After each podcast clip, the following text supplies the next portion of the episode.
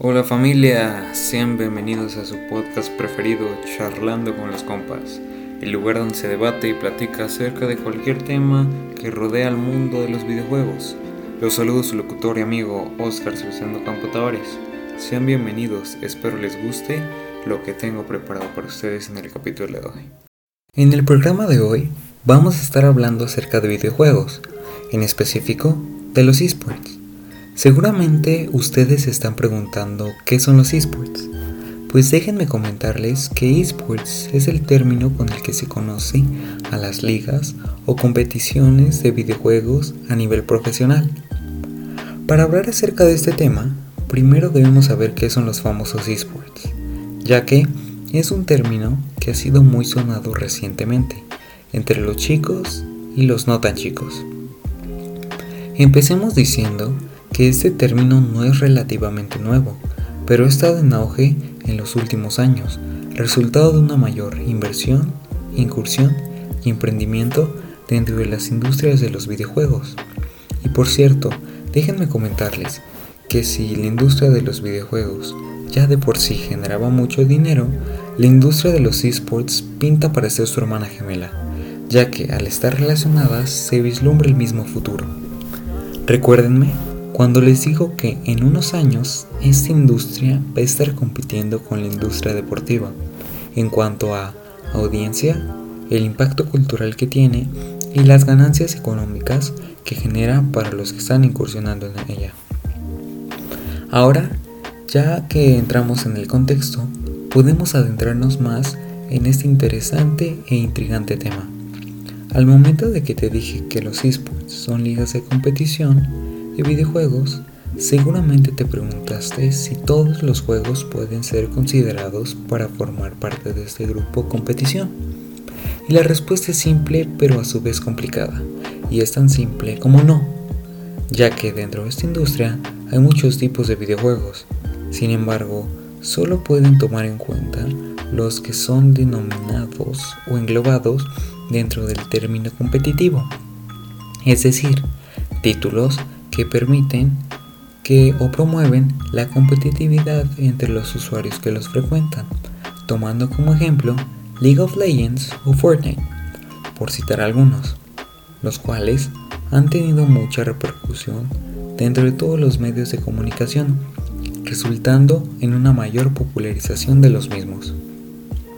Ahora bien, después de lo que te acabo de comentar, te debes estar preguntando, ¿Cuál es la forma o cómo se participa dentro de los mismos?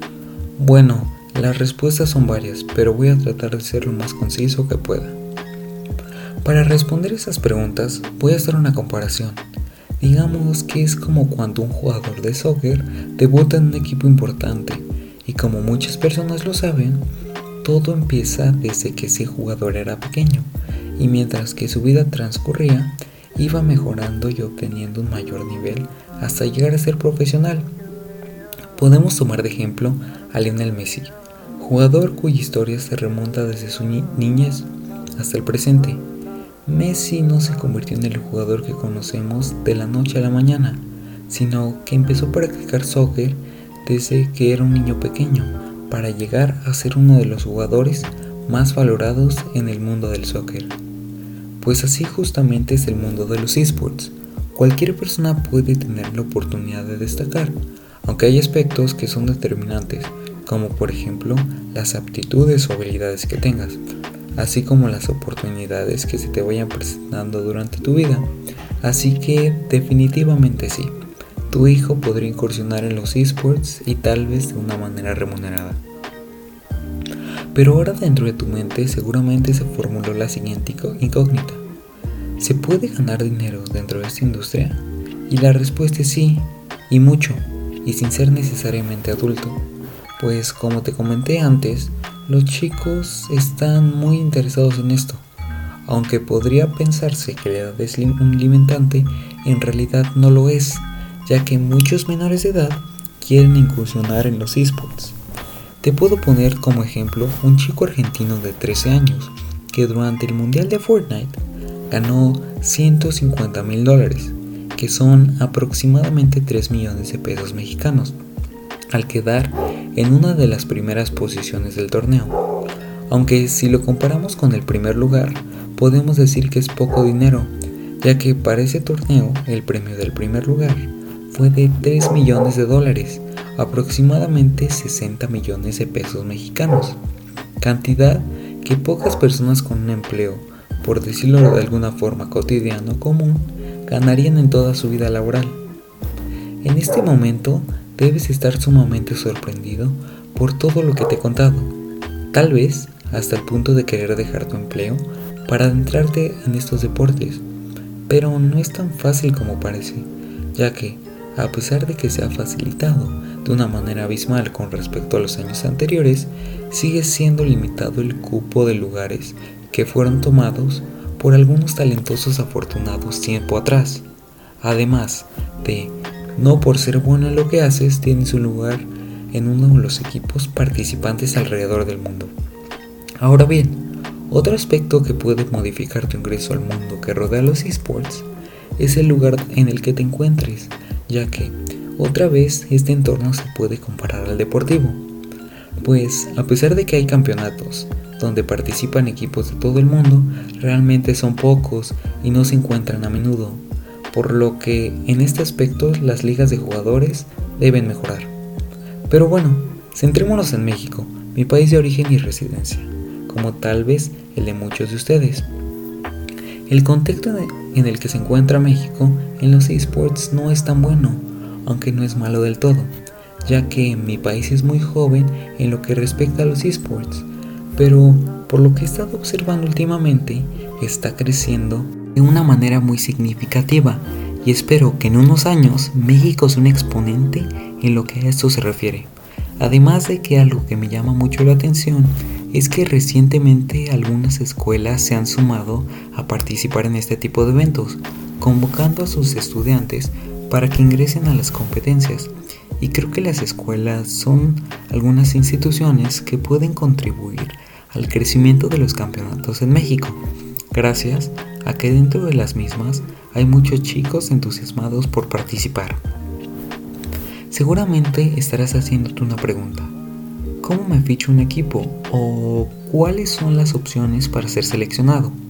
Bueno, a pesar de que no lo creas, hay muchas formas de entrar a uno de estos equipos. Para ganar tu lugar en un equipo seleccionado, puedes empezar formando tu propio equipo con los chicos de tu escuela o con amigos. Obviamente, debes jugar constantemente con ellos para lograr una buena comunicación y empezar a ganar un buen nivel de competición. Una vez que tú y tu equipo mejoren, puedes inscribirlo en una liga amateur, para así empezar a subir de nivel y ganar presencia en el ámbito de los esports. Además, es importante buscar patrocinios. Ahora bien, digamos que ya estás en uno de esos equipos que sea profesional y tengas patrocinadores. Ahora, a lo que te dedicarás día y noche es a practicar para que, tú, para que des tu mejor papel en las competencias y en un golpe de suerte te volverás rico.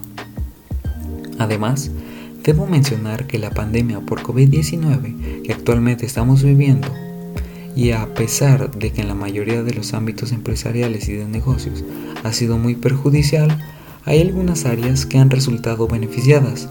Te sorprenderías de la manera en la que la situación de pandemia ha beneficiado al mundo de los esports, ya que como muchos sabemos y hemos vivido a lo largo de estos meses, hemos tenido que estar en casa, en aislamiento del mundo exterior, lo que ha propiciado que muchas personas, incluso aquellas que antes de la pandemia no solían jugar videojuegos, después de este largo encierro hayan optado por jugarlos, haciéndote amante de los juegos que promueven la competición, creciendo exponencialmente el número de usuarios alrededor del mundo.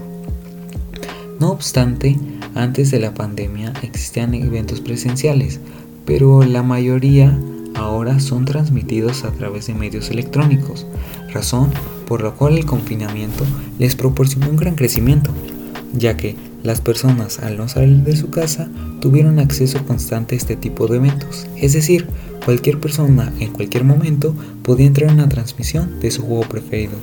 Y siendo honesto, estas transmisiones tienen mucha calidad, comparable a los medios que llevan transmitiendo años, como por ejemplo la televisión o la radio.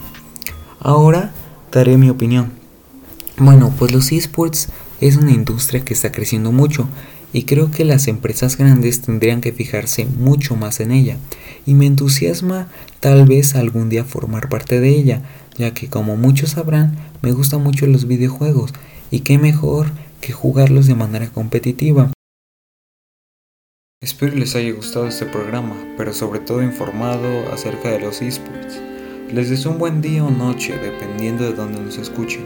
Les recuerdo que la próxima semana tendrán un nuevo capítulo para que nos sintonicen. Adiós.